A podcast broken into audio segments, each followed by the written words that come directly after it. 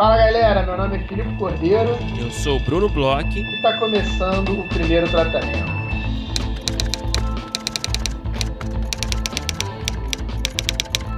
Fala Brunão! Tudo bem? Filipe Cordeiro, eu estou bem sim. E você?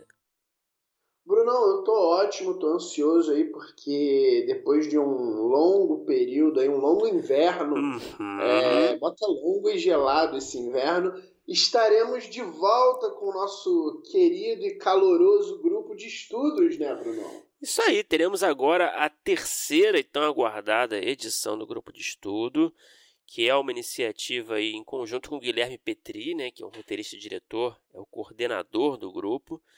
É, já tivemos aí duas ótimas edições com, com, com um quórum muito legal, né? Temos, tivemos aí bastante gente. E agora teremos a terceira, que será focada na leitura do livro O Cinema Clássico de Hollywood, de David Bordwell, Christine Thompson e Janet Stager.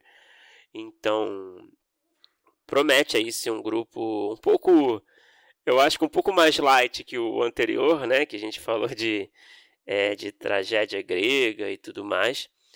É, e aí a gente super convida todo mundo, né? Começa, as reuniões vão ser, para quem não conhece o esquema, né? As reuniões vão acontecer, acontecem nas segundas-feiras, a partir das 19h15. Então são reuniões quinzenais.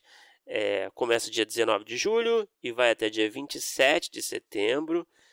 Então a gente divulgou ali, botou todas as informações ali no nosso Instagram. É, para participar, você tem que ser Desculpa, a gente colocou lá todas as informações nas nossas redes sociais, tem todos os detalhes lá para quem quiser conferir. Quem quiser participar é muito simples, né? Tem que se tornar apoiador é, lá no apoia.se barra primeiro tratamento. É, você tem que se tornar apoiador da categoria Divino Amor e mandar um e-mail para a gente no primeiro tratamento podcast.gmail.com confirmando seu interesse, né? Avisando que você quer fazer parte do grupo. E a gente vai responder em pouco tempo lá com com todo o, o, cronograma né, detalhado do grupo. A gente vai mandar também os materiais, o material do livro. Né? É importante, né, Felipe, a gente mencionar aqui que esse livro, o Cinema Clássico de Hollywood, ele não tem ainda, não, não foi lançado uma, uma edição em português. Então uhum. a gente terá ali no grupo uma versão em inglês e uma em espanhol. Então, se você fala, tem facilidade com algum desses idiomas, é, você está mais do que convidado para participar. É, e é isso, a gente espera vocês lá. Já temos aí uma listinha boa né, de confirmações. A gente já tem uma galera né, que é habituê, né? Essa é a verdade, né? Exatamente. A gente tem já né, um, cerca de 15, 20 cabeças aí que estão presentes sempre é, nesse debate, nessa leitura. E é sempre legal, né? Quando tem caras novas, né? As reuniões, né, logicamente, são pelo Zoom, né? Então, e é legal, né? Que todo mundo se conhece, todo mundo faz novos contatos, novas amizades é, coloca um pouco a leitura em dia, debate, faz desabafo sobre a, sobre a sua vida de roteirista, né? seus, seus complexos como roteirista. então é sempre legal. É, e eu acho que esse, esse módulo aí que a gente vai ter agora é, concordo contigo que ele é um pouco mais leve, vamos dizer assim, do que as tragédias gregas, mas para quem não sabe, o David Bordwell é um dos é, é, mestres aí que o Zé Carvalho segue bastante, fala muito sobre as teorias dos campos narrativos, que até não, não é a parte que a gente vai entrar muito, a gente vai entrar numa outra parte do cinema clássico de Hollywood mesmo, mas é aí um dos, dos pilares aí do nosso grande professor Zé Carvalho, então eu acho que assim, é simples até a página 5 ali. É. E eu já estou ansioso, eu já estou bem ansioso aí para começar a rever alguns rostos, ver novos e, e, voltar a estudar com a galera aí, que é uma delícia o nosso grupo de estudo, Brunão.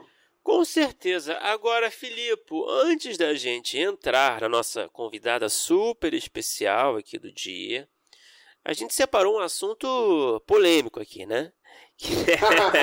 a gente separa, a gente gosta, né, de dar dicas do que a gente está assistindo, falar um pouco, né, discutir um pouco conteúdos, né, que a gente assiste né, nos filmes, nas séries. E eu sei que hoje você separou para o nosso ouvinte uma dica do que assistir e uma dica do que não assistir. Procede, é isso mesmo?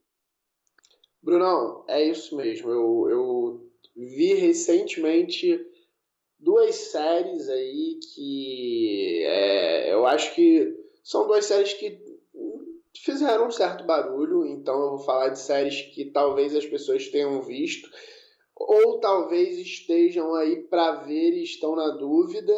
Então, uma delas um pouco menos, outra eu acho que tem bastante gente que deve ter visto, mas eu queria aproveitar e falar assim, é, você tem essas duas opções aqui, você tem uma opção aqui que tá tão bombada, sai dessa e vai para outra. Então, eu, eu, eu pensei em, em dar esse tipo de dica. Aqui, o Filipe não gosta do mainstream, né?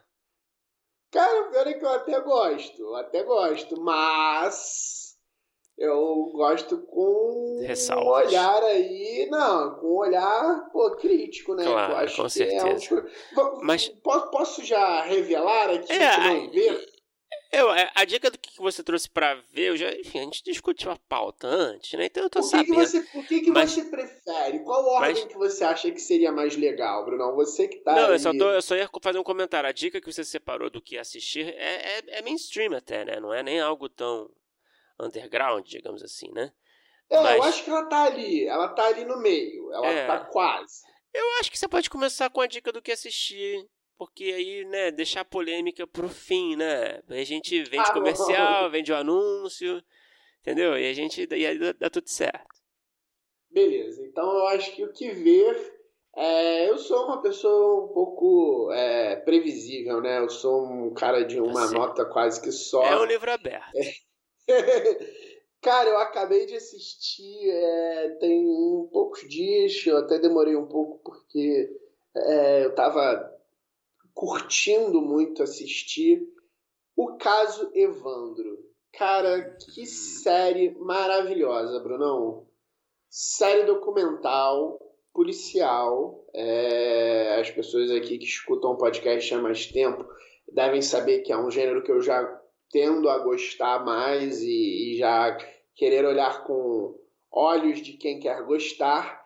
Mas, nossa senhora, como fizeram bem. Eu gosto muito das séries documentais é, de crime. Eu assisti muitas aí nos últimos anos, né? Desde acho que de Making a Murder pra cá. É, a gente teve um quase que um boom aí nos streamings gringos, na Netflix tem muita coisa, tem longas documentais de crime, tem séries, tem. É, hoje em dia já tem até um, algumas é, é dif diferenças assim entre elas. Tem uma do Hotel Cecília, que é muito boa também.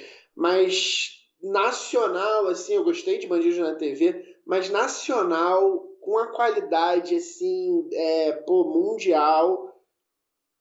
Caso Evandro, cara, a forma como escolhem contar, os primeiros episódios, aonde ela vai chegando, você vê assim os dois primeiros episódios eu vou contar aqui mais ou menos para animar as pessoas a verem, para animar você também. É, eu, eu acho que vale a pena. Eu, eu não vi ainda a série, mas já ouvi muito a respeito. Mas eu queria saber qual é o diferencial, né? Que, que, que te motiva a ter essa, essa opinião, né? Acho que é legal você falar um pouco disso também, né? Então, eu acho que sim. É, é a, o que eu acho mais legal de tudo, de toda, toda a série, é óbvio que o caso sempre é muito, muito importante, muito legal, muito.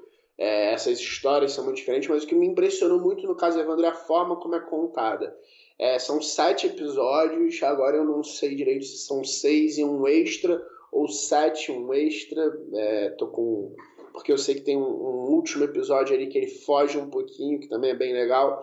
Mas você tem uma estrutura muito, muito, muito, muito interessante, muito ali de policial, muito bem feita. Você tem dois episódios que você sabe muito claramente aonde que você vai querer chegar e depois você vai tendo reviravolta, reviravolta, reviravolta. Cada episódio é uma pancada. Aí tem aquela coisa que eu acho que é uma coisa assim é, é interessante por um lado que envolve né, um, uma certa um certo núcleo político. Então tem um ou outro nome que você reconhece que o caso mesmo ele, ele é relativamente recente, ele é dos anos 90, né? Então, são pessoas, tem pessoas que estão por aí, então ainda tem uma questão de identificação, mas a forma como ela é contada, a forma como as coisas são entregues, porque é, de certa forma poderia ser um longa, talvez, poderia ser uma grande matéria no Fantástico, mas assim ficariam faltando coisas, obviamente ficariam faltando coisas, mas a forma como é entregue, a forma como é, é, você entende como as coisas foram acontecendo, como as coisas foram se revelando, é muito bem feita, é muito interessante, é muito bem é, dirigida, escrita. Tem uma galera aí que, que já até passou por aqui pelo podcast. O Ali Muritiba ele dirige, a, a Ludmila Naves ela é roteirista. É. Fiquei olhando, é, fiquei olhando ali quem é que que estava nos créditos, porque é uma das melhores coisas aí que eu vi. Eu sou, sou meio fanzoca da Globoplay, eu acho que a Globoplay tem feito coisas muito interessantes aí, nacionais, eles estão é, até melhor do que a própria Globo mesmo aí. Eu acho que eles estão testando formatos, testando é, assuntos, séries que estão muito boas e diferentonas, assim. Eu tô muito empolgado com essas produções aí da Globoplay. E caso Evandro, vou te falar que é uma das melhores coisas aí que eu vi esse ano. Muito boa série, cara. Recomendo muito. Agora, Filipe, vamos contar, né? Pro público que tá ansioso para saber qual é a dica que você dá pra galera evitar, né? Pra galera não assistir Bruno, agora eu vou correr risco aqui de sofrer um hate, é, que eu sei que a galera curte muito aí, o que eu vou falar, então. Bruno. Gente, olha, não reflete a posição editorial do primeiro tratamento, a opinião de Felipe Cordeiro, tá? Brunão, eu, eu não tô curtindo essas séries da Marvel, e aí vou falar da, da Loki. Cara, eu vou te falar assim, é, é, Loki acho que é a terceira série da Marvel, né? As outras duas eu tentei assistir e já não curti muito.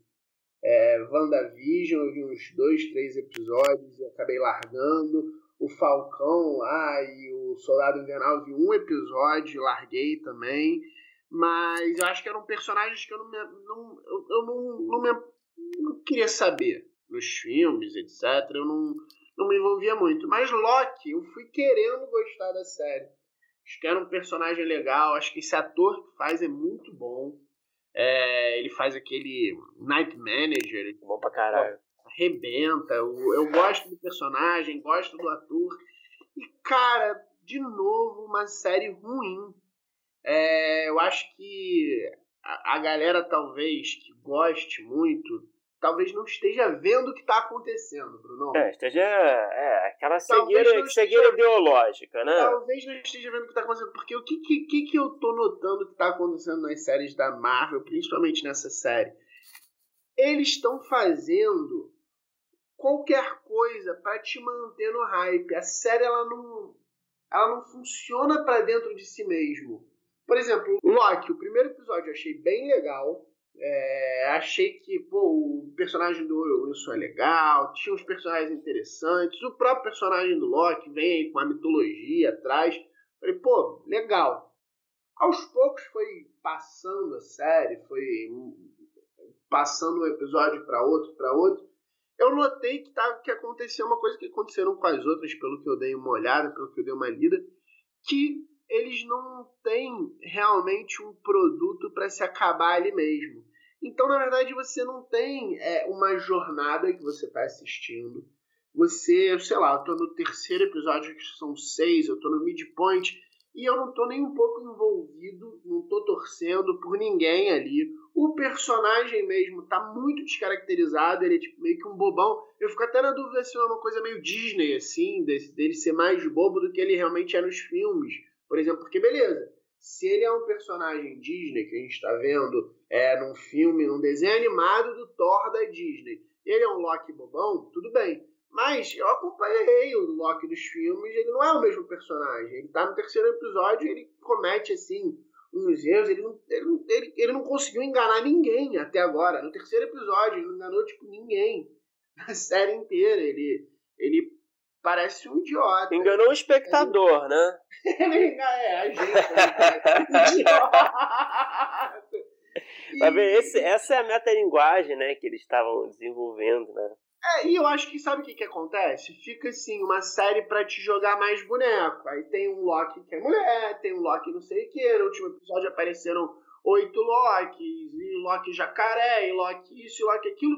Mas, de verdade, se você for analisar friamente, se tirar desse hype, dessa coisa de Marvel, o que que tá acontecendo na série, por que que você se envolve com a série, por que que o personagem, onde é que o personagem quer chegar, o que que você se envolve com ele, não existe. Não tem um arco coeso. Não, não tem. tem. Não tem um arco coeso e, não, e principalmente não tem um arco que você se importe. Então, por exemplo, é, é, eu acho que a gente falava, a gente falou muito sobre Mandalorian aqui, é, para fazer um paralelo. Eu acho por exemplo, os filmes de Star Wars são ruins. E Mandalorian é muito legal porque apresentou esse personagem que aí, beleza, era novo, mas eu acho que é um personagem que o Loki podia ser um paralelo ali para ele, um personagem com camadas, um personagem com objetivos, um personagem, um anti-herói, de certa forma. Só que o Mandalorian você tinha o formato da série que era bem diferente, que era um formato mais procedural, você tinha ali é, uma coisa meio velho oeste, você tinha toda uma identificação e você torcia pela série. Você se emocionava, você entendia o personagem, você estava com ele, você achava fofo, você se preocupava, você, é, pelo menos eu, eu acho que você também, a gente já falou um pouco aqui sobre Mandalorian, é, você entende por que, que ele está indo do ponto A para o ponto B, mesmo em alguns episódios que até as pessoas falam tal, que ele dá uma, uma desviada, mas o episódio, como ele é mais procedural, você beleza, esse episódio aqui ele vai ser sobre isso, é uma coisa um pouquinho menor, eu vou observar aqui, talvez não leve tanta história para frente, mas faz sentido e você consegue torcer, você se envolve com o personagem. Em Loki, não, eles parecem que eles estão muito. É, é, eles estão, sei lá, numa casa de, de ouro que já está feita e o, a pessoa que está assistindo não precisa de nada. Ela só precisa ficar em banho-maria para quando for lançar um filme. Aí no filme ele mata, não sei quem, faz, faz e acontece.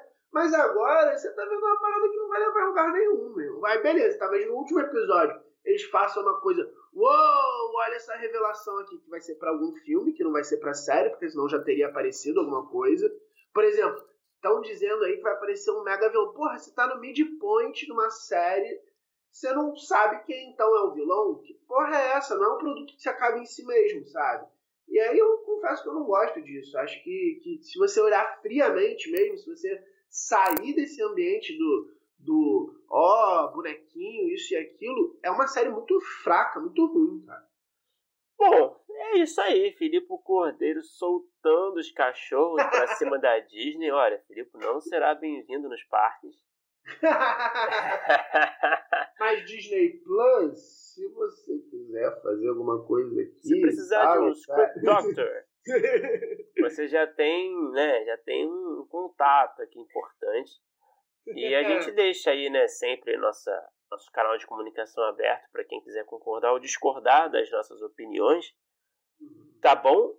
E agora vamos, né, Felipe, falar da nossa convidada super especial, um papo novo aqui, né, eu acho, pode-se dizer, né?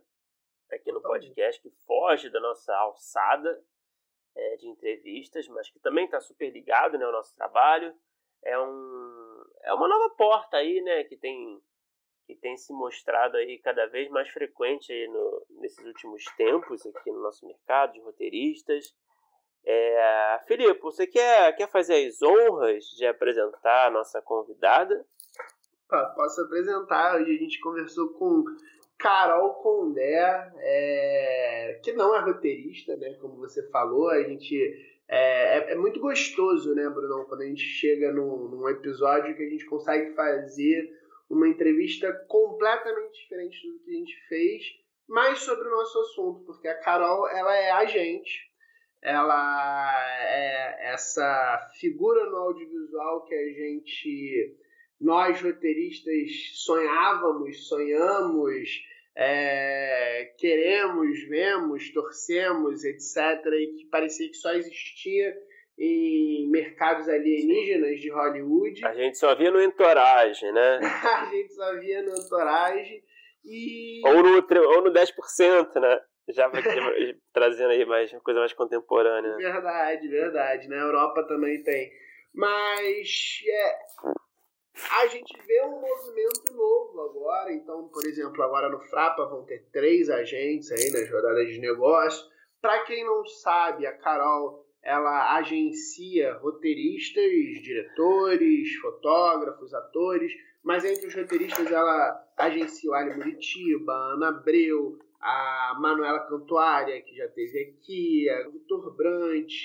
Ela agencia aí um, um, um sem número de entrevistados aqui do podcast e ela falou muito sobre como é esse novo mercado que para ela também está sendo uma coisa nova, como ela enxerga a figura do roteirista, os projetos, é, como que ela se coloca no mercado e nos coloca quando o roteirista no mercado, sobre quando que é o tempo de você procurar ou não um agente, é, sobre esse novo movimento que está acontecendo, por que está acontecendo, como está acontecendo.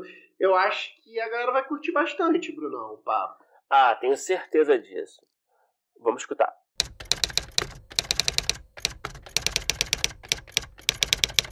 É, mais num esquema bate-papo mesmo, assim, uma, a gente faz perguntas é, tranquilas e a gente edita.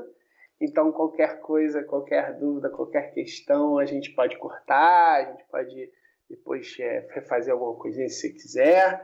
Então, é bem tá tranquilo. E é melhor usar o fone ou independe para você da qualidade da gravação? Eu acho que ficou um pouquinho melhor agora. Então, beleza. Então vamos lá. Inclusive a gente até tira o vídeo, porque como pra gente ah, é legal. importante o áudio, é só com áudio mesmo o podcast, a gente tenta garantir o melhor som possível.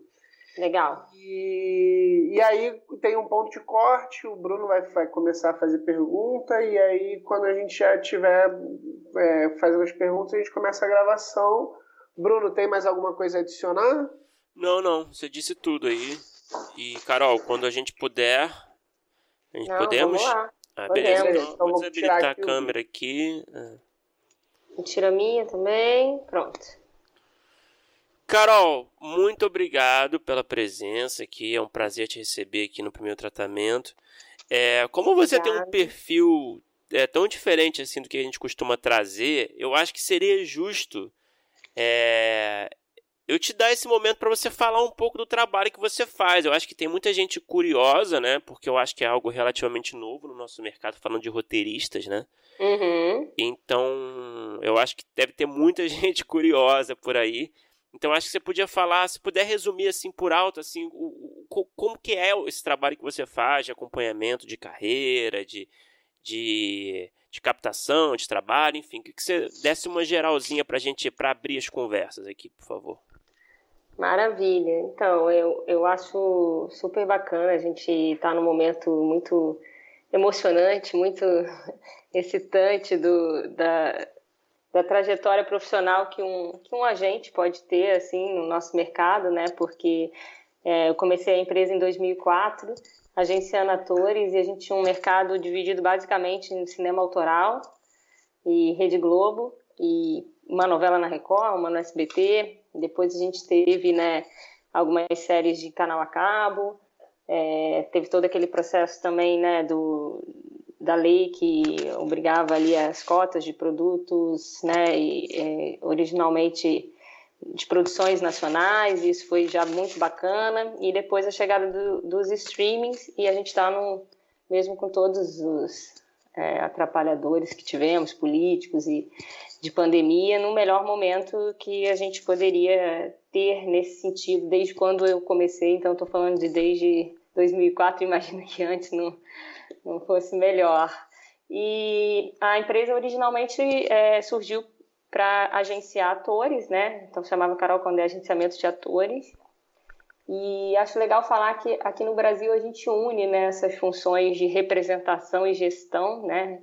Então, não raro alguém fala meu agente, e duas palavras depois, é, meu empresário é a mesma pessoa Sim. e isso é uma coisa que vem dessa ah, desse, do nosso mercado, assim, né? O nosso mercado uniu mesmo a, a, a essas funções. Ele era né, um mercado pequeno e, e eu costumo, assim, é, dizer que é um pouco difícil mesmo separar a, a gestão da representação, né? Em algum nível, é, você não representa sem direcionamento e também não, não vai fazer uma gestão sem é, poder representar em parte aquela pessoa, aquela carreira. Mas nos mercados maiores, né, isso acontece por, por muitos motivos e um deles é justamente o alcance, né? Então você tem um agente em, eh, sei lá, em Nova York e outro em Los Angeles, né? E, e, a língua inglesa também amplia muito o mercado, então você vai tendo representação e a representação é muito do território também, né? Tem essas coisas. E aí, isso tudo para dizer que agora a gente também, porque a gente vai sempre também fazendo referência com o mercado internacional, que é de onde a gente importa né, essa nomenclatura dos, dos filmes que a gente viu, do agente, do empresário. E aí, é, sempre foi muito comum, né? Assim, já é, desde que eu abri a agência de atores aqui, já o mercado internacional, já todo mundo já tinha agentes, roteiristas, os né, diretores, fotógrafos, é, e a gente ainda não, né?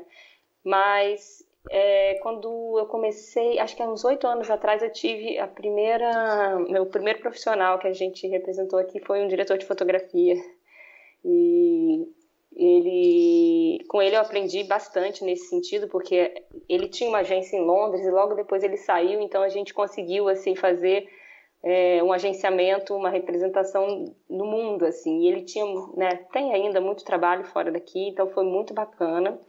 E aí em 2015 eu troquei o nome da empresa de Carol Condé Agenciamento de Atores, coloquei Condé Mais, porque ali já, a gente já tinha um grupo grande de fotógrafos, a gente já tinha fechado contratos para roteiristas e diretores, muito eventualmente, assim, e eu pensei que era, isso foi em 2015, eu falei, eu acho que o mercado vai mudar, eu vou deixar a empresa com um pouco mais aberta nesse sentido, e quando foi agora em 13 de março, quando, do outro ano, quando começou a pandemia e fechou tudo, isso foi um né, um aí teve um crescimento assim é, inesperado, né, de, de, de, inversão de fluxo, muitas pessoas procurando a representação, muitos players procurando projetos, e nisso a gente pode entrar aí no trabalho mais especificamente de roteiristas, né, porque naturalmente é, a maioria dos projetos que a gente podia ter naquele momento é, se não fosse né, uma adaptação de um livro, um autor assim,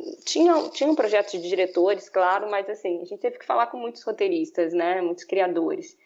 E nesse sentido, é, o que a gente tem feito, então, respondendo mais a pergunta do que é, falando daí da, da trajetória, que foi o que eu fiz até agora, a gente representa os profissionais, né, cuidando aí de, de tudo que, que é inerente a ao trabalho de representação, de contato com o mercado. Então, assim, é, como é muito novo, né? É novo para quem contrata através do agenciamento, é novo para quem está sendo agenciado. Algumas pessoas têm agentes lá fora, então já tiveram experiências né, é, anteriores, então já tem um pouco uma noção do, de como o trabalho pode ser.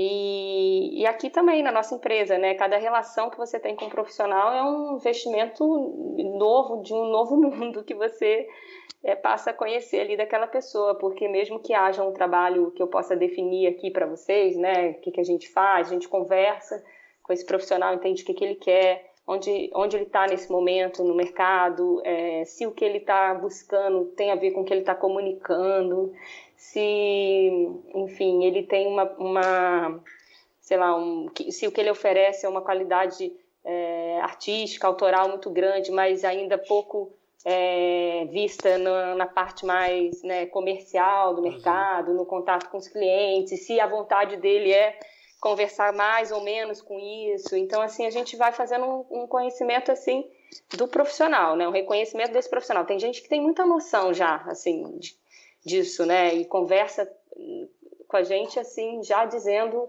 já tendo feito essa análise, isso vai, né, vai sendo trocado, vai sendo é, ampliado, construído junto. Tem gente que não, assim, que que produz muito, mas não pensa sobre isso com frequência, não fez ainda esse processo. Então aí a gente tem que ir no tempo de cada um E aí a gente faz essa interface com o mercado, o que, que as pessoas estão buscando e aquelas coisas que muitas vezes assim só nós vamos saber mesmo, porque um profissional criador que não, assim, os atores até têm um contato assim mais quando estão com uma carreira bacana, né? Eles têm dão muitas entrevistas e tudo, então eles conseguem falar, né? Assim, do, de quem eles são, o que, que eles querem e roteirista, né, falando mais especificamente, mais assim, diretores, né, fotógrafos, são profissionais que não estão nessa, né, no mercado é, conversando assim com, com os contratantes através dessas entrevistas e tal, então a gente acaba fazendo um pouco esse papel de ouvir isso, entender isso e comunicar isso para o mercado contratante, né? Não é para o público, igual o ator. Às vezes o ator fala com esses dois públicos muito diretamente, né?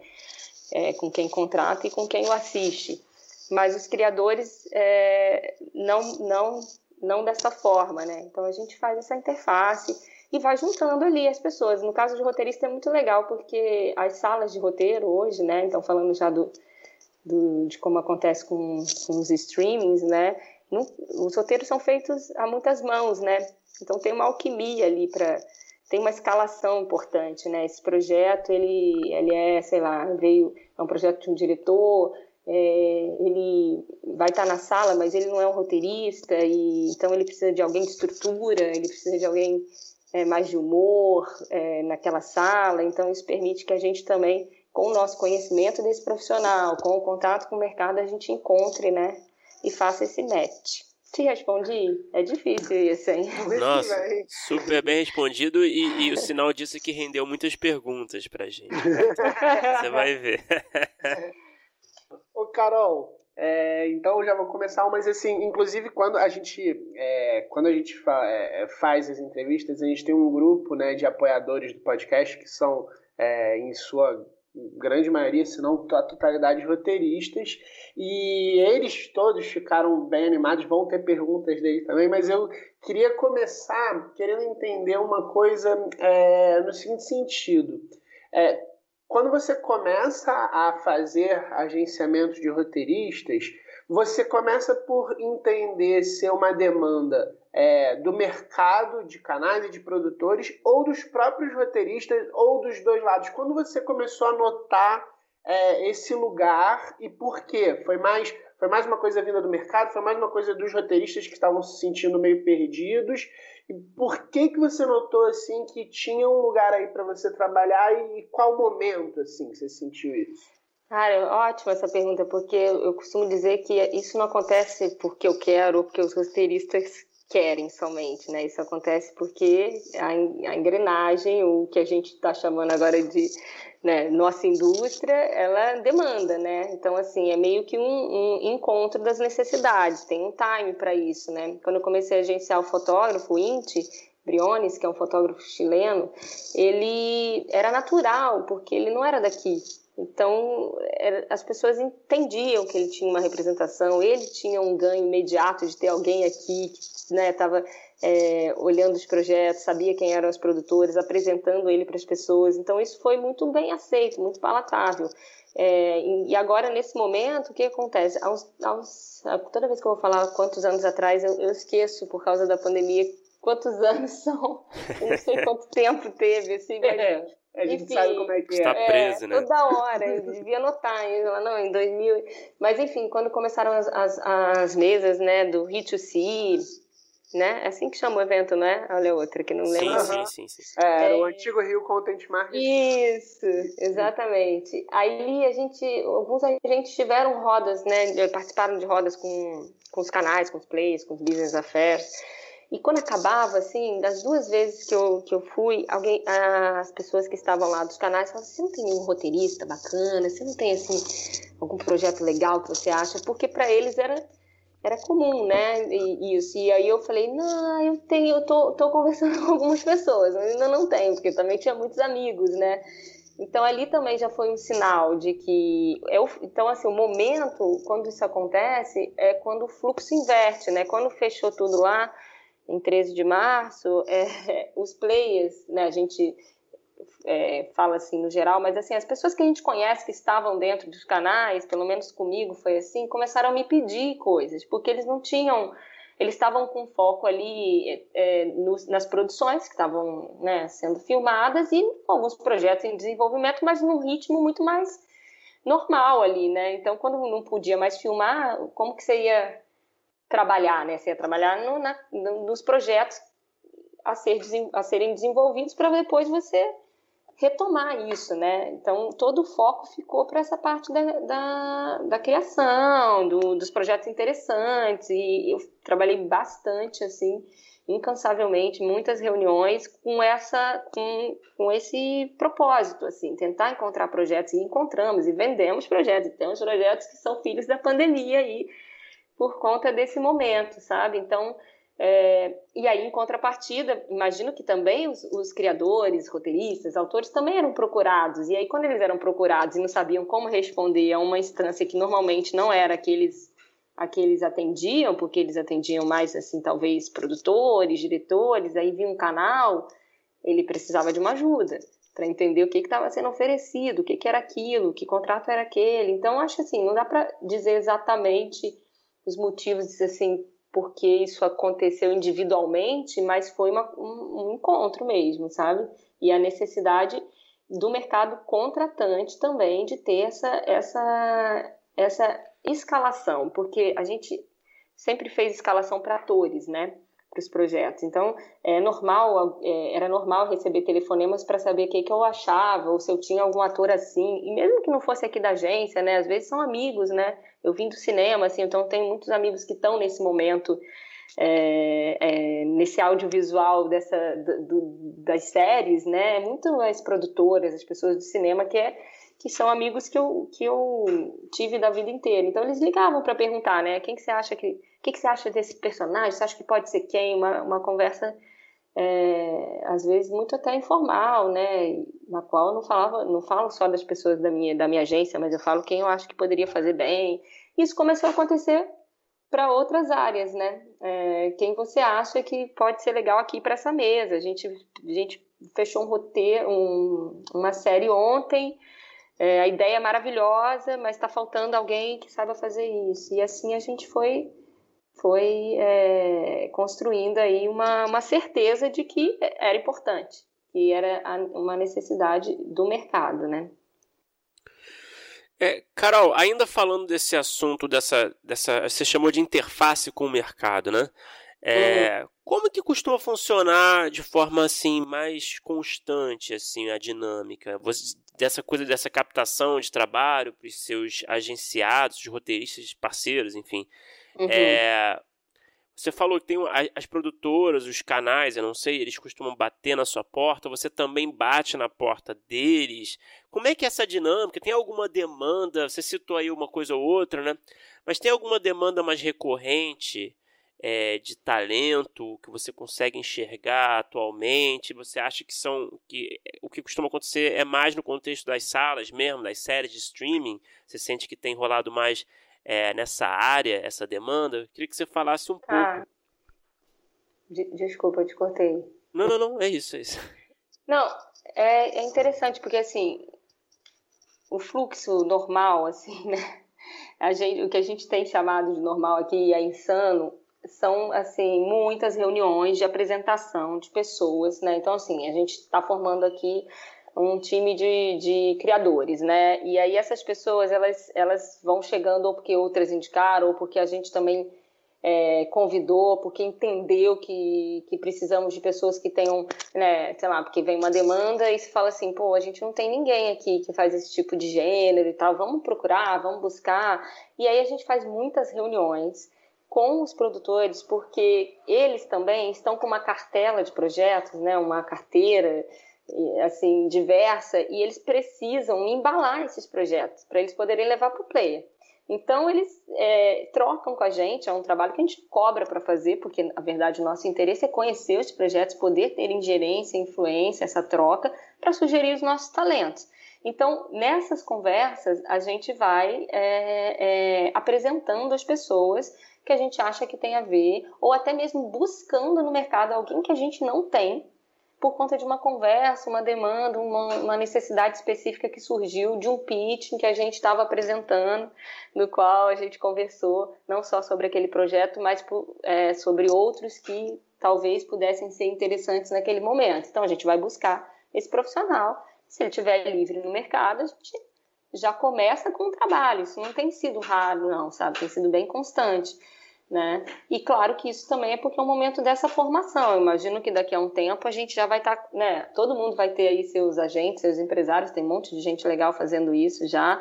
Então, é, nesse sentido, a gente prospecta muito, porque ainda é muito possível fazer isso. Eu não sei te dizer se em algum momento, o que acontece? Os profissionais que têm carreiras mais bem-sucedidas já, já são muito procurados, já tem uma agenda cheia e que muitos deles também procuram agenciamento, porque uma das coisas que o agenciamento agrega, né? Acho que assim, uma, uma primeira coisa que todo mundo pensa é isso, né? Me trazer mais trabalhos, porque é natural, isso faz parte mesmo dessa prospecção, dessa representação. Mas existe a qualificação do trabalho, existe você conseguir fazer uma, uma boa administração, uma boa estratégia que as pessoas possam fazer dois trabalhos ao mesmo tempo e você negociar isso juridicamente, construir isso de uma forma que, que as, as partes contratantes é, concordem, né? Então aquela pessoa vai conseguir ter uma, uma conciliação de trabalhos, um, um, uma administração do overbook, por exemplo. Tem pessoas que não precisam que a gente traga tantos trabalhos. Precisa que a gente administre isso, qualifique essas negociações, aumente os valores, cuide dos contratos. Então, nesse sentido, é, vai, depende muito, né? A gente ainda está num momento onde é muito maior o número de vezes onde que eu posso apresentar pessoas que não se conhecem, não trabalharam juntas ainda, não porque aquelas pessoas não sejam é, em suas áreas, né, um produtor e, uma, e um roteirista, já que a gente estava falando muito dos roteiristas, não porque eles não sejam já bem sucedidos, mas porque ainda tem muito espaço, ainda é muito novo e as pessoas ainda não, realmente, muitas pessoas ainda não trabalharam juntas. Pode chegar um momento onde isso vai ficar um pouco mais. É, é, não, vai, não vai poder acontecer com tanta frequência porque as carreiras vão estar um pouco mais estabelecidas, as pessoas que estão realmente já inseridas no mercado já já estão ali, né, é, já se conheceram, já trabalharam juntas, mas mesmo assim sempre tem uma, uma porcentagem, né, de, é sempre, até com atores, né, é sempre possível achar alguém novo que é muito bom e que, e que é a pessoa certa para um trabalho, e, ou que estava morando fora e chegou, ou que mudou de profissão, ou que ampliou o ramo da atuação, né? Ou, enfim, então isso, isso a gente faz é, caso a caso, mas nesse momento em especial, eu acho que o que mais a gente tem feito é colocar é, pessoas que nunca estiveram em contato e pessoas certas para os trabalhos certos. Como os contratantes não conhecem, né, eles não. É, imagina, então a gente faz aqui um PDF com várias bios de, de, todos os nossos roteiristas, a gente manda esse material a pedido deles, eles leem, eles, eles estudam, aí eles pedem para falar com algumas dessas pessoas e a gente vai marcando essas reuniões e assim vão surgindo os, os projetos, né? Mas isso não, eu não acho, honestamente, Bruno e Filipe, que isso vai ser uma coisa que a gente daqui a dois anos vai viver desta forma, não. Eu acho que esse momento ainda é ainda é novo, né? E é possível fazer esse match é, na, na, maior parte do tempo, né? Depois a gente vai tendo que direcionar, sofisticar um pouco mais isso, com certeza. E esse match, só, só um, um complemento aqui, Felipe, desculpa roubar a sua pergunta, tá? É, esse match, ele também costuma acontecer entre talentos de áreas diferentes? Você diria, né? Roteiristas e diretores e atores para algum tipo de projeto? Sempre, todos. Uhum. Diretor direto também. Eu me foquei um pouco aqui nos roteiristas, porque vocês falaram, né? Claro. Que eu sei que é o público de vocês, mas diretores também, imagina, toda hora porque os, o, você vê, a gente vem de um mercado onde tinham as produtoras, que eram as produtoras dos diretores, na maioria das vezes, ou que tinham seus diretores, né? E algumas produtoras, não, é, não era só assim, né? Mas a gente eh, tinha, já existiam, né? Produtoras de produtores, claro, mas a gente não, dentro dessas produtoras, por exemplo, é, que, que são né, de diretores, os projetos já eram meio que divididos ali entre aqueles diretores. Eram os projetos daquela, da, da produtora para os diretores, dos diretores que ficavam dentro da produtora. E hoje em dia, você vai fazer uma série, você já não faz sozinho, primeira coisa. Né? Então, assim, você já tem que ter uma, uma composição. É o, é o diretor-geral com, com dois, sei lá, com um diretor-geral fazendo alguns episódios e mais dois diretores. Então, o número de trabalho é muito maior, o de, de projetos, de, de séries sendo produzidas. Então, você já começa a ter que escalar essas pessoas. E, e nem sempre aquela pessoa com quem você trabalhou a vida inteira no seu filme que você escolheu, que sempre foi seu fotógrafo, sempre vai primeiro que ela pode não estar disponível, segundo que ela pode não ser a pessoa indicada para aquele trabalho. Os trabalhos, né, eles têm um cliente, tem um streaming que vai dizer ali, pô, não, eu quero cena de ação, eu quero isso, ou traz assim, ou precisa, né, precisa ser mulher aqui. está contando uma história de mulheres, precisa ser, né, é, um diretor preto, é, desde coisas que tenham a ver com, com essa é, né, a importância do que a gente está falando agora, de você né, ter o poder falar sobre aquela realidade, até coisas da linguagem, né, da, do ritmo, por exemplo, tem pessoas que são, são, tem diretores que são diretores muito que têm potência sendo ágeis, filmando de 7 a 12 a 15 páginas por dia. Tem diretores que a potência deles não está nisso.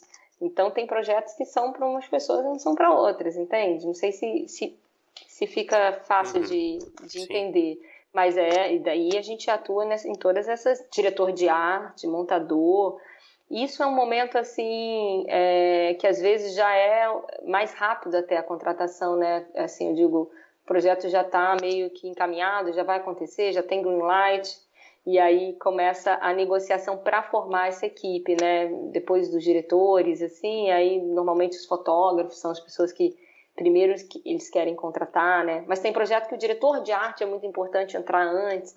Tudo isso é a gente aqui que trabalha com todas essas categorias, né? A gente fica o tempo todo na conversa aí com os produtores para reunir esses profissionais. Foi legal até essa pergunta do Bruno, porque minha pergunta eu acho que vai pegar um pouco também parte dessa sua segunda resposta, que eu acho que, assim, em relação a, a, atores, até diretores de fotografia, eu acho que os diretores e os roteiristas, eles têm uma particularidade que muitas vezes é, eles não chegam até você é, só por uma indicação ou só, ou, ou, só sendo procurado, eles muitas vezes têm projetos, né? Sim. E aí eu queria saber como é que é esse trabalho, como é que é também essa é, a gente já teve a oportunidade de conversar e foi uma conversa assim que eu achei muito interessante, diferente de certas coisas que, que eu já vi no mercado. Como é que é esse teu trabalho em relação a, a, ao autor, ao projeto, e aí não necessariamente a, a demanda do mercado, mas a, a co, co, como é que são as formas, para colocar até melhor,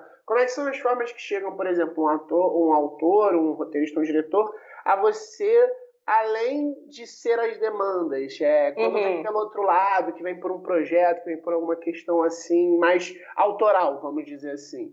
Sim. É, eu não sei se a sua pergunta tem a ver com isso, mas é, a gente falou, né, uma ocasião, acho que foi por causa de um ator que eu trabalho, né?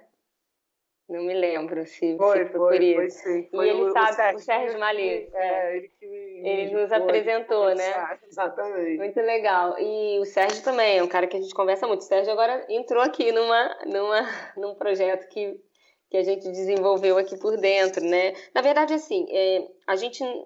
Uma das coisas que eu, quando eu visionei lá que a gente ia ampliar o agenciamento para outras áreas é, foi muito interessante foi porque eu pensei os talentos aqui da agência, os atores, eu sempre trabalhei com atores que vieram muito do cinema, do teatro e, e, e que foram é, construindo, né? A gente foi junto com eles, trazendo eles para uma interseção mais com a parte comercial e tal. Então são pessoas muito criadoras, muito é, acostumadas a, a, fazer o próprio projeto, seja no teatro, seja no cinema, como a Karine Telles. Então a gente sempre acompanhou muito isso, né? E participou muito ativamente, desde escrever um projeto na lei. A gente ficou muito perto, assim, desse, desses artistas que, que, que tinham seus projetos, que para fazer o personagem que eu quero, eu escrevo o roteiro e faço e vou para Cannes com meu roteiro e, e, é isso aí. E minha carreira também é uma responsabilidade minha Então, nesse sentido, a gente já tinha essa vivência. E eu tinha muita vontade de, de expandir isso. E os atores aqui, né, e atrizes, eles sempre se admiravam muito. São, era um grupo de pessoas, na maioria das vezes, que queria trabalhar junto e que, e que tinha, né, é, ah, valores, assim, muito, muito parecidos, semelhantes sobre né, é, o que é, né, que, as motivações são, eram muito parecidas, assim, artísticas, e vontade de trabalhar junto. E eu queria muito que essas pessoas se encontrassem né, em coisas que nós estivéssemos de alguma é, forma fazendo juntos, né, que eles pudessem trabalhar juntos em, em, projetos que a gente tivesse associado e tal. Então isso já era uma coisa que eu queria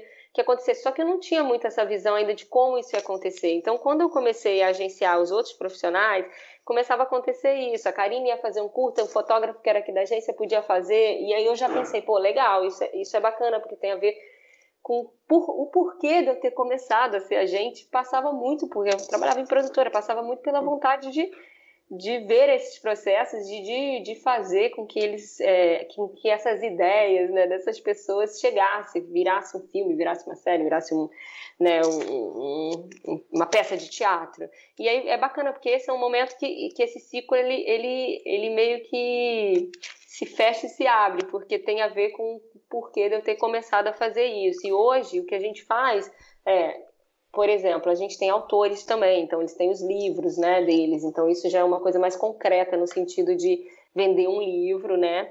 É, para um, né, como que a gente oferece, para que produtores a gente oferece, quem é o melhor produtor para comprar esses direitos, qual é o projeto que essa pessoa tem para esse livro. Isso é uma coisa que eu acho que fica mais mais clara até, mais concreta nesse sentido. Mas tem os projetos também, que são as ideias, né, que nem sempre são dos roteiristas. A gente tem um projeto aqui que é de uma atriz que escreveu e esse projeto a gente olhou, entendeu que era bacana. A, a, esse tipo de escolha, ele não tem a ver com a demanda do mercado, como você falou, mas tem também porque a partir do momento que a gente recebe muitas informações, quando a gente participa das reuniões, do que está se buscando, informações legais, né? não ilegais, legais mesmo, um player falar, a gente está buscando family, a gente tá... quando a gente recebe isso, a gente consegue também é, entender o, como aquele projeto, que aquela pessoa tem o desejo genuíno de fazer, que ela não está ligada exatamente com a demanda mais do mercado, mas sim a dela, como que a gente é, é, embala esse projeto? Que, que pessoas, que players, que canais parecem estar querendo isso e o que, que ele tem que ter e comunicar é, para ele ser vendido, para ele ser realizado, porque não adianta né, a gente também é, ignorar isso, porque o que a gente busca é isso, né, parcerias para realização. Então a gente faz isso e a gente olha para dentro da empresa, quem são as pessoas que se admiram, que têm a ver, que, que, que poderiam estar ali. Né? Claro que não é obrigado a ser, né? Se tem aqui um diretor e a gente ajuda, pensa junto, indica pessoas e tal, e mas inclusive pessoas como, né, que, que ele queira trabalhar e que não estejam aqui, mas se a gente liga para o agente dessa pessoa, coloca esse diretor em contato. Então a gente tem embalado esses projetos de diversas formas aqui.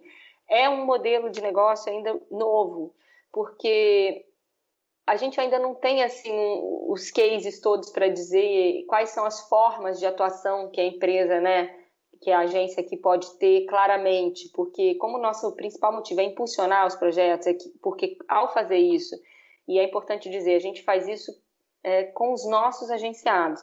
Algum, algumas pessoas já nos procuraram para a gente fazer isso é, é, né, como uma contratação, tipo, alguma produtora quer que a gente embale o projeto, mas a gente não faz isso, a gente faz, a gente só vende os projetos ou embala os projetos dos nossos agenciados. Pelo menos por enquanto, a gente não pensa em fazer de outro modo, porque para eu chegar num player ou numa produtora defendendo um projeto, e eu não, não tenho pretensão de ser uma produtora, nem uma produtora de desenvolvimento, eu tô, eu tô pensando na carreira do meu agenciado. Tudo que eu, que eu faço nesse sentido tem a ver com o que tem sentido ali para aquela carreira, para aquela pessoa. Então, não é qualquer projeto de qualquer dos agenciados que a gente vai é, poder assumir e tal. Tem que ser uma coisa que seja realmente é, é significativa. Né? Se você é um diretor, dá para entender, mas, por exemplo, se é uma atriz e o projeto envolve um monte de outros atores e ela faz só uma participação, não faria sentido nenhum a gente eleger esse projeto porque ele já teria um outro caminho, outro lugar. Então, o que a gente faz é pegar ali o que é fundamental, o projeto mais importante daquela pessoa naquele momento e aí dar um caminho para ele, encontrar parceiros para ele. É, tem vezes que, que essas parcerias estão dentro das produtoras, tem vezes que esses projetos estão muito crus ainda, eles precisam ser melhor trabalhados até mesmo para serem apresentados para uma produtora e a gente vê quem que poderia vir para ajudar.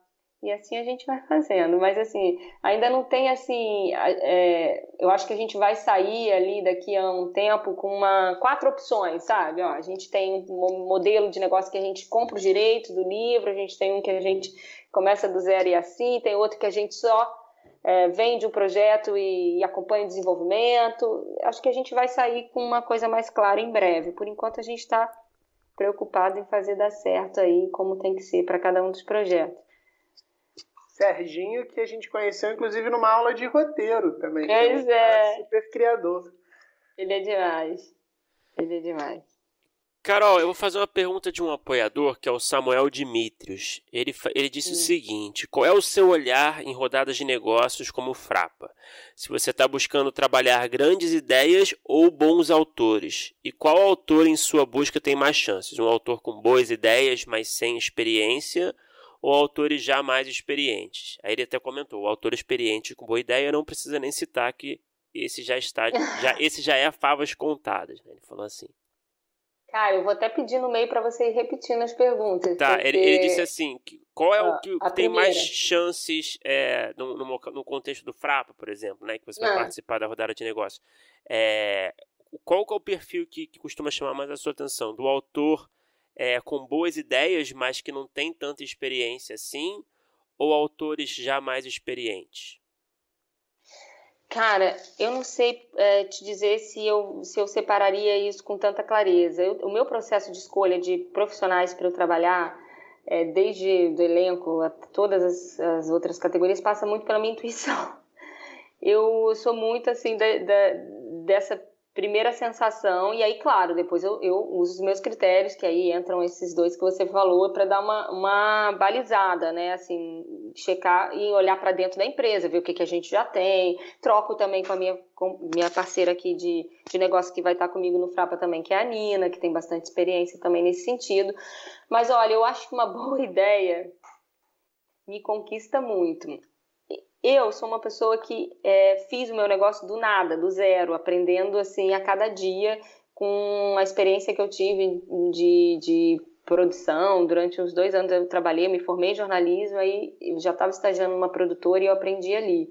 Eu acredito, assim, aliás, uma das coisas que mais me dá alegria nesse momento é isso, encontrar as pessoas que é, Tá, vou, vou, vou, até refazer. É muito legal trabalhar com quem tem muita experiência mesmo, porque também a gente leva, a gente aprende, a gente cresce com a pessoa, a pessoa já, né, já tem um caminho de crescimento e a gente até consegue compartilhar isso com outras pessoas. Mas eu, eu acredito que nesse momento aí do Frapa, a, a boa ideia, ela vai, ela vai, vai chamar mais, vai brilhar mais aqui ao, aos olhos, porque a questão da experiência, eu acho que ela é válida num todo, assim, para o que a gente está fazendo aqui. Então, a gente já está buscando aqui pessoas que têm experiência. O, o que eu quero ali é me surpreender com as ideias, porque a experiência a gente pode construir, sabe? É claro que não é garantido, é um poker isso. Às vezes você, né, tem, você faz escolhas erradas. A gente aqui também faz, às vezes, assim, né? Uma pessoa que passou por aqui, escreveu um e-mail e naquele momento você não pôde dar atenção e depois você fica com uma dor de cotovelo quando a pessoa, sei lá, deslanche e tal. Principalmente porque às vezes você quer fazer, quer dar atenção, mas naquele dia você não podia. Alguma coisa aconteceu e foi a semana toda foi difícil e você não voltou para aquele tópico. É horrível isso, né? É, então, assim, eu, eu acho que é, ali naquele momento eu vou estar vou tá focada nessas ideias, mas acho que tem espaço para as duas coisas. É, é, uma, é uma, uma química interessante olhar esses dois pontos. E ideias mais assim. Desculpa, pode falar, te interrompi. Não, é difícil, né? Porque porque é difícil, de, de, é, é, é, importante, inclusive, essas perguntas. Vai fazer eu, eu, talvez pensar melhor na hora que eu estiver ali olhando. Mas essa coisa da intuição para mim é muito forte, assim. Então eu acho que mesmo que eu queira me domar, eu, eu vou por aí, sabe? E quando você fala de dessas ideias que podem chamar que podem te encantar, né? No momento como esse de, de rodada de negócios, essas apresentações. É, independe, né? Se é de série, se é de longa, qual é o gênero, é, não, não tem Cara, muito... independe. Uhum. Independe, eu acho que a gente está começando a ter um mercado de longa, claro, estou falando de longa de streaming, né, que tá, tá, reaqueceu aí esse momento, então a gente vai ter, é, assim, como escoar, né, tinha muita gente com, que estava trabalhando em projetos há muito tempo de longa-metragem, né, e aí agora eu sei que é difícil porque não é um cinema independente, né? Você tem cliente, você tem que pensar no público e, e é diferente, mas eu, eu, eu, acho que é um momento também feliz para os filmes, assim, sabe? Que a gente ficou muito achando que ia ser mais difícil, que ia demorar mais para a gente voltar a falar desse formato e, e claro, eu tenho eu sou louca por cinema, então assim, para mim o, o, formato de longa me, me, encanta muito, né, assim. Agora, eu acho, tem uma coisa que eu tenho me preocupado muito aqui, que eu acho que vale também ali para o Frapa, é, eu acho que a gente está num momento que a gente tem que pensar no, no alcance, sabe? Assim, mas não só porque é isso que vai valer e porque, porque os, os né, players, streamings precisam, né, e, e, medem isso, porque isso sim é importante mesmo, a gente está dialogando com essa realidade, com esse mercado, mas porque eu acho que é importante mesmo. Eu acho que a gente teve um momento de. Né, eu vim desse mercado de cinema e dos né, autoral e tal, e a gente falou muito tempo para poucas pessoas, e acho que, que tinha assim importância isso, porque era, um, era uma resistência também a uma outra polaridade, assim, às vezes muito comercial, muito, muito ampla, e, é, e não porque tenha que ser resistência, mas eu acho que quando você fica mais fechadinho, também você desenvolve algumas coisas, né? Desenvolve, você experimenta, né?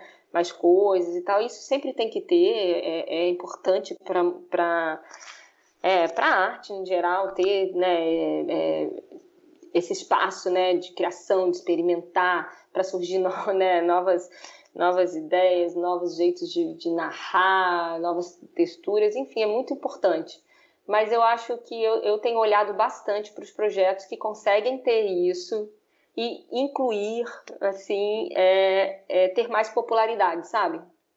Pensar, pensar num, num, grupo maior de pessoas ali, poder falar com mais pessoas, eu acho que vai ser importante nos próximos anos.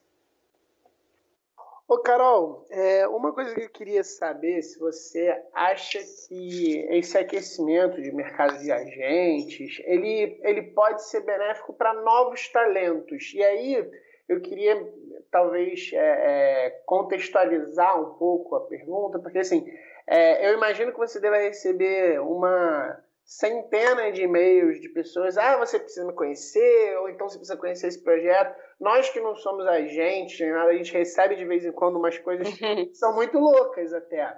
Mas existe também um certo cenário de concursos de roteiro, de laboratórios, que às vezes são lugares onde é, umas seleções é, é, acabam destacando pessoas que não necessariamente tinham é, é, é, experiência prévia no mercado.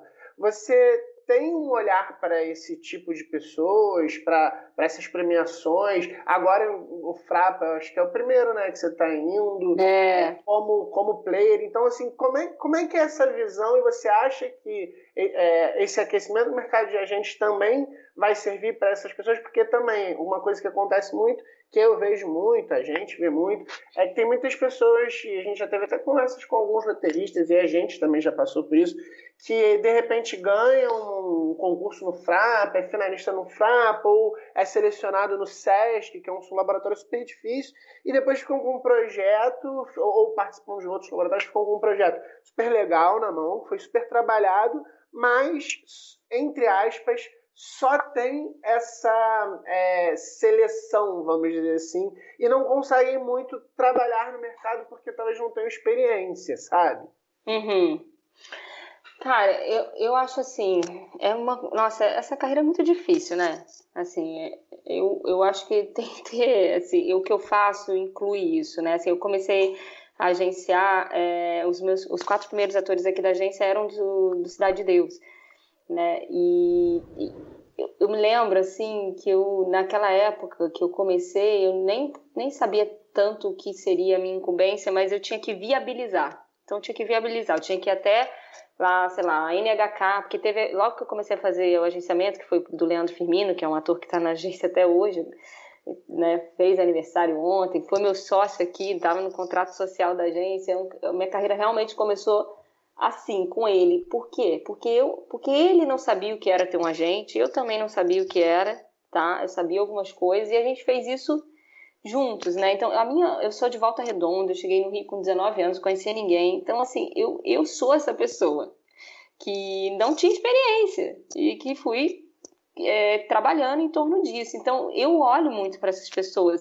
Não é uma coisa que eu tenha que treinar para fazer, tá dentro de mim isso, assim, né? Porque eu, eu, eu acredito nisso, eu vivo isso. Eu tenho um monte de atores que, quando eu comecei, estavam saindo da cal e eu fui lá e assisti a peça e chamei.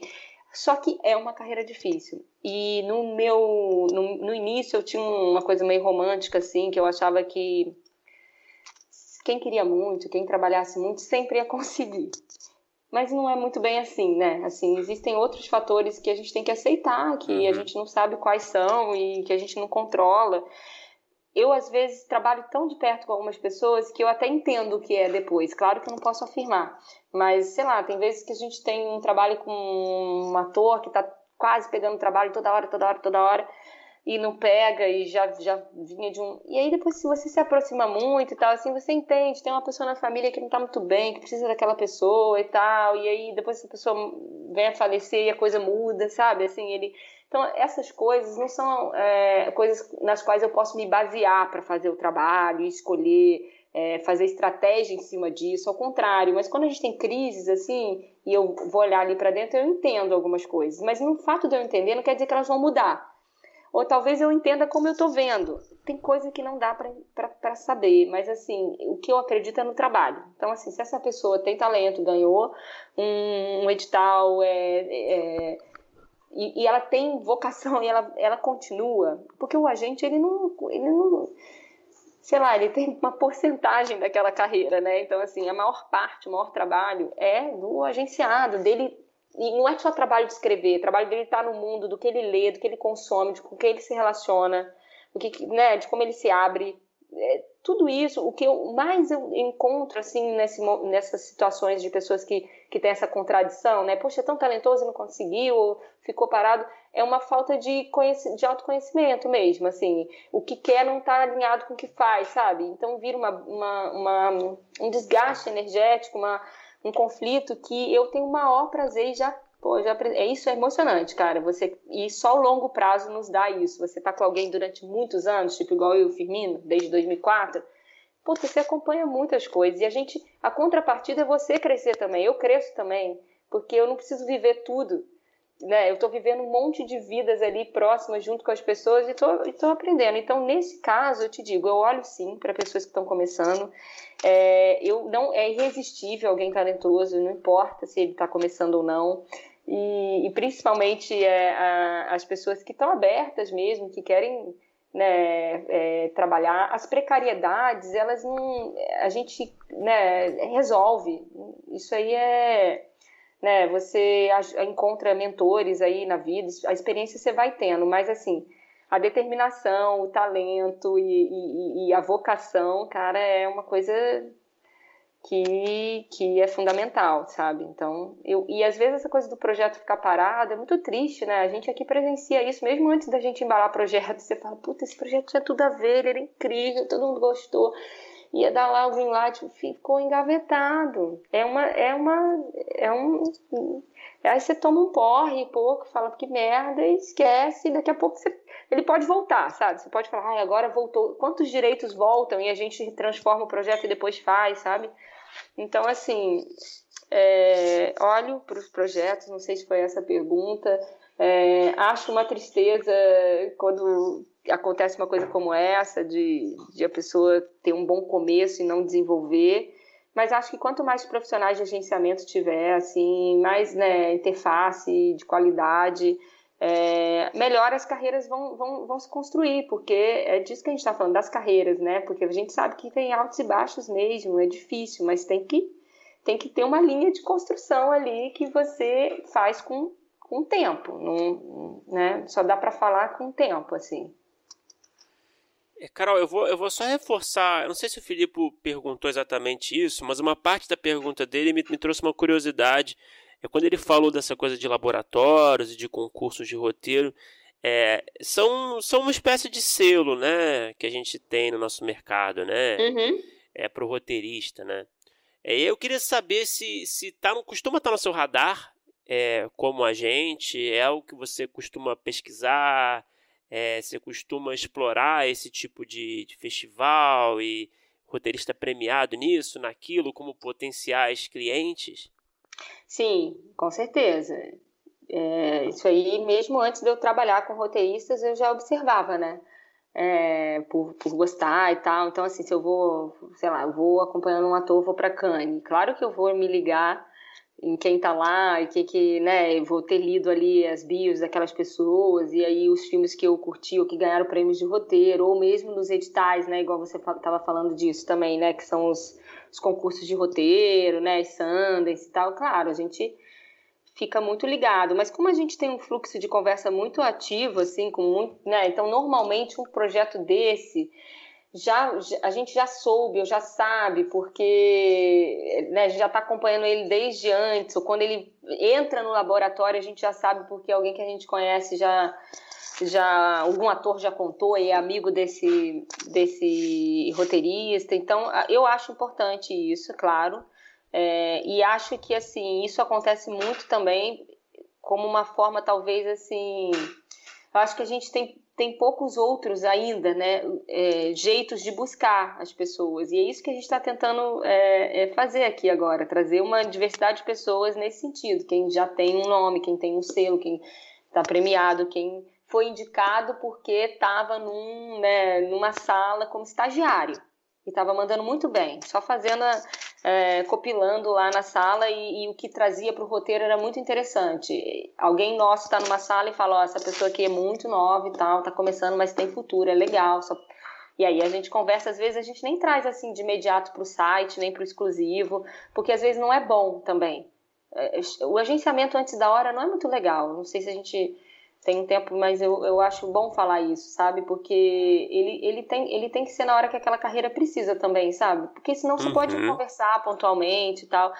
É importante saber a hora também de ter uma, uma representação, porque às vezes você está sendo representado por um agente e a pessoa vai pensar assim, pô, mas aí vai ser caro, mas aí a Carol vai perguntar um monte de coisa, poxa, mas acho melhor. E às vezes não é o momento ainda de dar essa essa, sabe, esse filtro. É melhor você estar tá mesmo mais perto, estar tá falando direto com as pessoas e pede uma ajuda se for uma negociação, sabe? Uhum. Era isso que você queria saber do. Sim, sim, não, super. E até você até entregou até mais, né? É, ótima resposta. Posso só fazer uma pergunta agora, Felipe? tá bom. Você, você, desculpa, eu tô, eu tô muito curioso, gente. Tô tá muito bom, tá curioso. Tá é, o, Carol, é, uhum. você que lida também muito com essa parte jurídica, financeira dos seus clientes, e a gente sabe que o roteirista, ele, ele sempre foi muito explorado, né? Sim. Ele sempre, ele sempre foi um, um Fala, profissional. Desabafa agora. Vou, vou falar, tudo. vou falar, cara. Ah. Ele sempre foi um profissional muito sofrido, assim, né? De, de, de ficar muito à mercê, assim, da, da, do, do job, que, que muitas vezes vai pagar mal, né? Então você não tem. É isso ou nada, né? Sempre foi assim e eu sinto que no, nos últimos tempos a coisa tem mudado um pouco, né? Eu queria saber, né, a partir dessa sua experiência com essa toda essa parte financeira, jurídica, como é que você enxerga o status atual da profissão do roteirista no nosso mercado? Você acha que a gente está sendo muito explorado ainda, é, é, comparando com outras áreas dentro do nosso audiovisual? Você pensa que a remuneração ela está sendo mais justa agora com os streamings? Eu sei que é uma pergunta um pouco cabeluda. Pô, cabeluda pra caramba. Vai ficar à vontade para responder o que você quiser. aqui agora. Cara, assim, eu, eu, eu honestamente acho que não é ainda tão bem dimensionado, não, sabe? É, como que eu acho que não é? Eu acho que quando você pensa que tudo aquilo que você pode estar tá vendo ali naquele momento na tela, com todos aqueles rendimentos é, para os envolvidos, contratantes, players, enfim, quem é que tem a propriedade lá depois intelectual, normalmente são os canais e tal. Foi pago por aquele valor para uma pessoa, claro que estou falando num, num, né, numa criação assim original, principalmente e tal, cara, é pouco, né? É pouco, é muito pouco, assim, né? É, pelo tanto de dinheiro, de capital que gera e que não volta para esse profissional. Então, nesse sentido, é mal dimensionado, sim, e a gente está aqui para tentar fazer o, trabalho do agente, no, no geral, é, é conseguir, é, é, nessas negociações, por exemplo, é, desarticular um pouco essa, esse automatismo. Ah, a gente só contrata assim, a gente só paga tanto, só é assim. Você tem que conseguir mostrar com cálculos, coisas que aquilo não faz sentido, que aquilo é totalmente claro que você não ganha de primeira e não ganha assim, é um trabalho que você vai construindo, mas assim, é, é, muito automatizado. Ah, a gente só paga tanto, ah, o máximo que a gente paga para roteirista é tanto, o máximo que não sei o que. Esse tipo de construção que a gente tem que quebrar mostrando qual é o valor que aquela pessoa está tá gerando.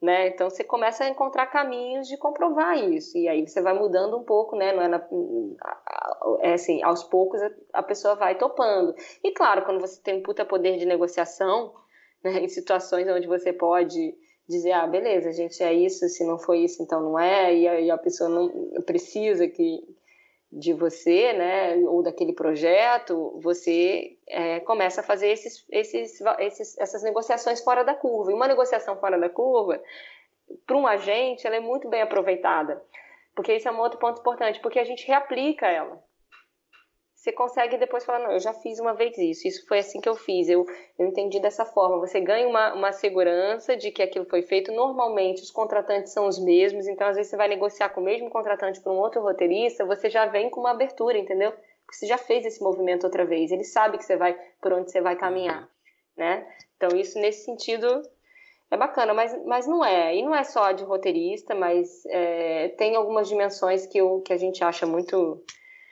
é, mal, mal calibradas aí e a gente trabalha para tentar equalizar essas coisas, né? Mas vai ter um caminho difícil aí pela frente, tá? É aos poucos mesmo. Mas é bacana. Essa coisa também da propriedade intelectual é uma, uma discussão muito rica, né? Assim, que tem que ser tem que ter uma atenção para isso. E quando a gente ganhar mais força, porque aí quando você agencia pessoas, você já tem um grupo de pessoas, aí tem outro agente agenciando um outro grupo de roteiristas e mais um outro, você já tem né, o triplo de pessoas no mercado se, se posicionando a respeito de uma determinada cláusula, de um determinado jeito de dar o valor ali que ninguém vai aceitar. De alguma forma você pode, assim, não é que você vai, a gente não pode se falar entre si, nem falar nada de contrato, isso não acontece, né? Dessa maneira, mas você é, vai entendendo o que que seus pares também estão fazendo e assim você vai vai criando mais força, né? De negociação, com certeza. É, né, eu acho que é, uma, é, uma, é, é, um caminho, né, o agenciamento de profissionalização do mercado mesmo. É aquela coisa que a gente ouve muito, ah, existe uma indústria em Hollywood e a gente aqui ainda não tem uma indústria. Ou seja, a gente está é, é, dando um passo na direção de lá, é porque realmente está se profissionalizando mais e dessa forma se fortalecendo, né? Sim. É, é, com certeza, é muito bacana ver isso, né? Assim, eu acho que é aquilo que eu falei na pergunta que vocês fizeram. É, é porque eu quero, é porque alguém quer ser agenciado? Não, é porque pessoa, assim, o, o agente ele, ele economiza um tempo precioso dos produtores, porque imagina todo, imagina um produtor hoje tendo que ligar diretamente para o roteirista ou para ou para o diretor ou para o ator que seja para sondar uma agenda, sendo que o convite ainda nem imagina isso, ia ser uma loucura porque você vai falar com talento, você tem que tomar um certo cuidado você vai gerar uma ansiedade, uma expectativa. Ele vai ligar numa empresa, numa agência, ele vai saber de 10 pessoas, se ele quiser. E sem nenhum compromisso, ninguém vai ligar para ele depois, no caso, eu posso falar, e aí, deu certo aquilo e tal, como é que vai ser? Mas ele não vai ter 10 é, pessoas perguntando para ele se vai rolar, se não, mandando agenda. Então, assim, nesse sentido, é um serviço de que gera mais dinheiro, porque, gera, porque economiza o tempo e porque traz garantia, né? As pessoas assinam um contrato e elas às vezes não leem. Eu, se eu estiver assinando um contrato como interveniente, eu sou responsável por aquelas datas, por aqueles compromissos, e eu vou gerir ele. E na hora que eu tiver que, daqui a dois anos, fazer um contrato para a pessoa, eu tenho que lembrar que ele está preso numa cláusula lá, e para isso eu uso sistema, uso planilha. Imagina a pessoa ter que fazer isso, e, né, e, ou o contratante também, ele fica seguro, e se eu errar, coitada de mim, eu vou ser massacrada, então eu também não posso errar, eu tenho que fazer direito, e eu tenho que garantir as coisas quando a própria pessoa faz é muito complicado, né? De, de, de você ter essas garantias, porque o trabalho da pessoa é escrever, é dirigir, não é não é ler o contrato. Eu tenho um amigo que sempre fala isso, pô, que bom que, que agora eu tenho um agente, porque caramba, quando eu sentava para negociar com o produtor, eu já falava assim, bom, já estou perdendo, porque você é um profissional de negociação, eu não. é, então já pois sai é, é dinheiro. Pois é, nessa, nessa nisso que o Bruno perguntou, eu acho que conversa muito com isso, porque assim, essa maior profissionalização, a gente vai, talvez, né, espero, deixar de ver algumas figuras, vamos dizer assim, bizarras, que eu acho que quase todo roteirista já passou, porque se sente muito é, é, desprotegido, entre aspas. É, uhum. O roteirista é, é, um, um, ser que acaba aceitando cada coisa. Eu já aceitei, o Bruno eu sei que já aceitou, a gente conhece um monte de gente porque ah, às vezes acredita num projeto ou precisa querer se apresentar tal. Então, assim, como como não tem, sei lá, de repente uma força maior, outras pessoas, um grupo, etc., a gente fica muito frágil numa hora de sentar e negociar, sabe? E muito solitário também, né? É... Por exemplo, você sozinho, você não. A pessoa fala para você, ah, isso não pode não, porque não sei o quê. Aí você fica, pode ou não pode? Se eu falar que não posso, eu vou perder o trabalho. É. Você ah, falando é assim com seu agente. Faz. É... Aí você, você, sai da reunião, conversa com não sei quem. Ah, mas eu não fiz assim com eles, hein? É... é. E, e, o agente, ele, ele tem vários casos, vários cases ali. Ele sabe, ele fala, não, não tem nada disso. A primeira, entendeu? Não tem como. Não, isso dá pra fazer assim, isso é assado, isso é assado. Então, assim, é, é você não fica sozinho, né?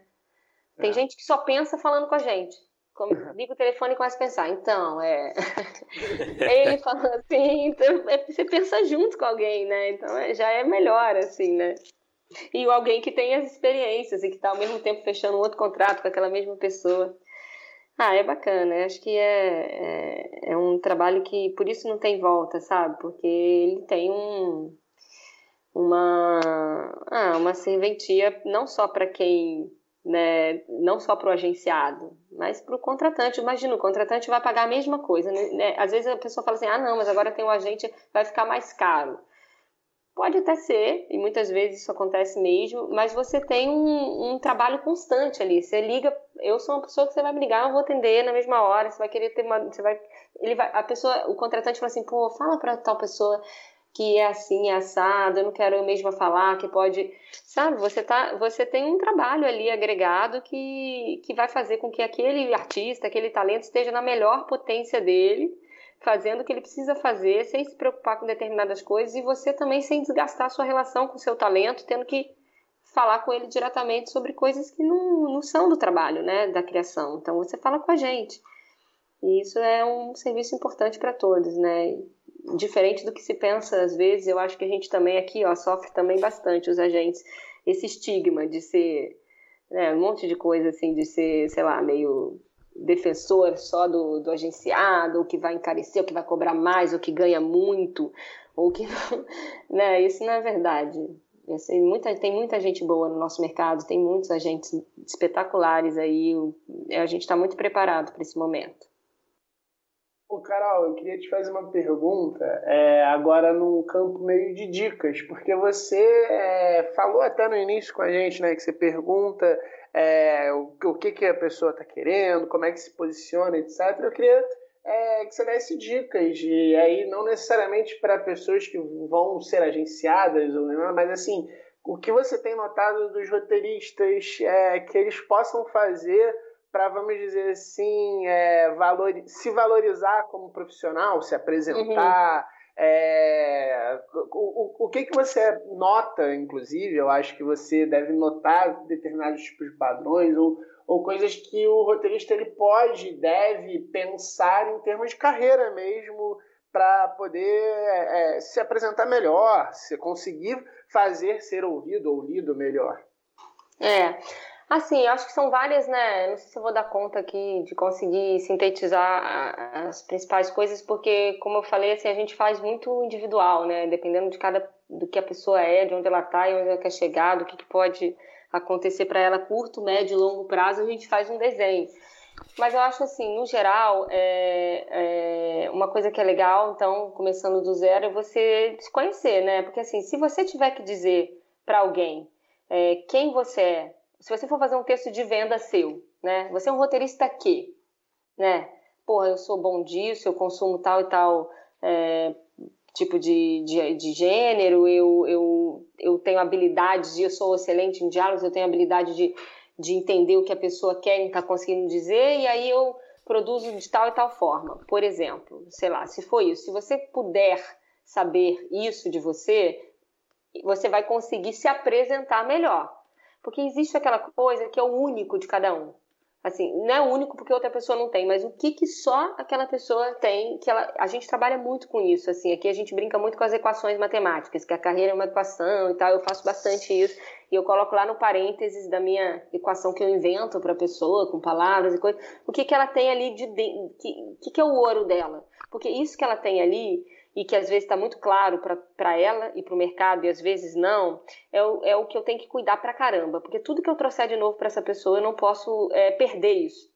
Isso, isso eu, vou, eu vou até às vezes tirar a luz disso porque eu vou trazer uma outra coisa. Sei lá, se a pessoa faz muito drama e vai começar a fazer humor, comédia, ou gênero, ou época, eu vou trazer coisas, mas eu vou entender que aquilo ali é, o, é, é onde aquela pessoa se destaca, é por onde ela começou, é, é o que sempre chega trabalho para ela para isso, tanto que ela está cansada de fazer só isso. Então, isso é uma coisa. Se você conseguir se conhecer assim, aí você começa a poder pensar em como você vai se apresentar. É reforçando isso, porque isso ainda não não está reforçado, você ainda tem muito por fazer nisso que você só você faz desse jeito.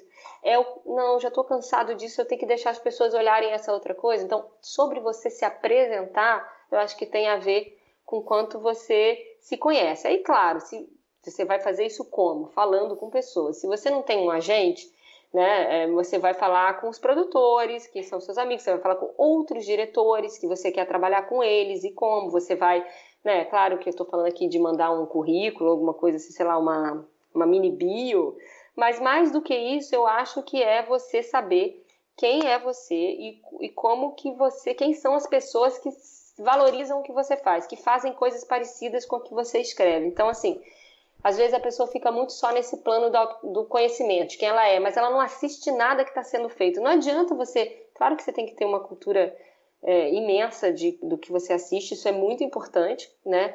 É, não adianta, tem muita gente que, que quer trabalhar com, com audiovisual, quer ser ator, tal, mas não assiste o que a gente faz. Aí, aí é complicado, porque nem que seja para você assistir umas partes, então você tem que, você tem que saber o que está sendo feito, porque quando você olha o que está sendo feito, você fala, puta, muito bom, mas faria totalmente diferente, ou então, caramba, é uma merda, é, mas a ideia é boa, mas foi. Se você não tem condição de olhar isso, você não identifica quem são as produtoras, eu, eu tenho que fazer isso, entendeu? Então eu acho que isso é uma coisa legal, porque sai do plano abstrato, você começa a concretizar. Você sai com nomes, com nomes de pessoas que você acha interessante e o que nelas acha interessante. Então, se você achar tudo ruim, você começa a ver o que, que tem. A música é boa, a trilha, não sei. Você vai começar a entender o que que é, daquelas coisas você, você acha bacana. Eu acho que essa é uma boa forma de você começar uma estratégia. Né? Uma coisa, é para dentro um pouco e depois quando você vai para fora, com quem que isso se liga e entender se você está sendo visto assim, né? Porque às vezes você tem uma vontade, uma ideia, se vê de uma forma, mas o mercado te vê totalmente diferente. Aí tem que fazer um trabalho nesse sentido, né? É, dá para entender? Sim, sim, dá. Traumatizei você? Não, não. É muito doido? É muito maluco? Ai, meu Deus. É vai, fazer, vai fazer os roteiristas pensarem muito, né? Será, meu Deus? É Ela vai sair fritando. Sem dúvida. Mas é, é, eu acho, acho importante toda essa conversa mesmo, é muito legal e, e, e é, é, aquilo que eu te falei, eu vou muito intuitivamente também, sabe? Tem, tem muita maluquice também, assim, né? É muito, é muito ruim. Vou depor contra mim agora falar isso. Eu deveria falar que sou uma empresária, que sei tudo e, e é fácil que aconteça. Mas não é verdade. A gente lida com artistas. E... É arte também, né? Acima de é, tudo, né? Entretenimento, é. mas é, é, mercado, mas é. é arte também. É, sim, é isso aí mesmo. Não dá para ir só na, só na caretice, não, porque porque eu vou te falar, as melhores negociações que eu fiz, e eu uso bastante disso, é você faz depois, você, né, você constrói tudo, e quando você está quase chegando, você usa de graça, de, de humor, de um texto bom, eu uso bastante isso, e, e é irresistível, aí a pessoa, a pessoa dá o dinheiro mais feliz, entendeu? Assim, porque ela tem, entende que ela está sendo vista, considerada, então muita, eu tenho muita educação nas minhas negociações, quando eu tenho que discordar e, eu discordo com muitos argumentos, mas eu também respeito o tempo do outro, assim, e se falou absurdo, eu, eu espero, e, e cara, é muito legal isso, porque eu, eu tenho um objetivo, eu não posso ser vaidosa, né, eu tenho, eu tenho que ter meu, minha postura, meu lugar, mas assim, eu tenho um objetivo, eu conseguir a, a melhor coisa para o meu agenciado, que quase sempre é a melhor coisa para o contratante, mesmo que ele ainda não saiba. é por aí. Carol, pô, cara, que papo demais, hein, Carol? A gente super agradece aqui. Muito obrigado pelo tempo, pelo carinho. Acho que Oi, foi. A galera vai sair fritando, mas no bom sentido. Tomara. Eu não vou querer nem ouvir, que eu vou ficar com vergonha, mas é, contem comigo aí porque vocês precisarem e talvez se a gente repetir essa conversa daqui a uns três anos vai ter muita coisa diferente já. Ah, então, imagino. tudo que eu falei aqui é, é muito baseado também numa experiência incipiente, não é verdade absoluta, né? Cada um, cada gente tem sua maneira de pensar e construir. Perfeito, Carol. Muito obrigado mesmo. Obrigada, Prazerzão. Menina.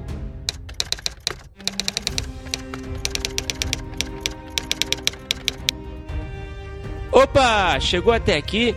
Muito obrigado por escutar. Não se esqueça de assinar o feed do primeiro tratamento no seu agregador de podcast favorito. Comentários, sugestões ou em busca de consultoria para o seu roteiro? Mande um e-mail para primeirotratamentopodcast.gmail.com que responderemos assim que puder. Já ouviu falar da nossa campanha no Apoia-se? Ganhe recompensas exclusivas e nos ajude a continuar entrevistando nossos roteiristas favoritos. É só entrar em apoia.se barra primeiro tratamento e se tornar um apoiador. Muito obrigado novamente e até o próximo episódio.